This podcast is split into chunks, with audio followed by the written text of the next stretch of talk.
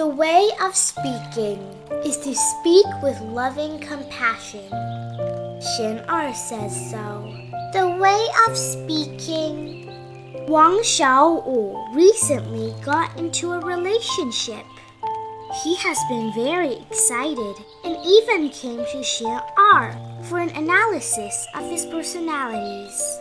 Xian Er shouted thousands of times silently. Wang Xiaowu, trouble is your name. Do you know how to write tragedy? Someone like you is due to experience tragedy. These words almost came out of Xian Er's mouth, but he managed to put a stop to it and said, Xiao Wu, you have many good traits, such as honest, straightforward, and brave. However, there is still room for improvement when it comes the way you carry yourself. If you manage to do better, you will be just amazing. Wang Xiaowu was touched and excited with tears in his eyes and said, Xian Er, I didn't expect this from you.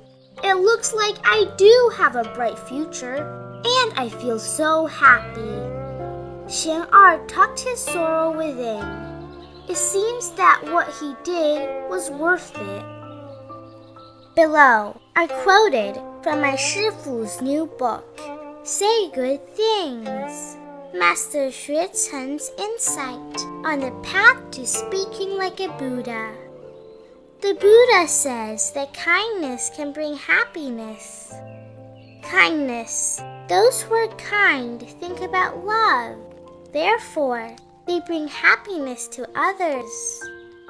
Bodhisattvas love all sentient beings and pray for their happiness. They benefit others according to what others wish for. The way to get along with others is to keep loving compassion in mind, to keep others and self happy. The way to speak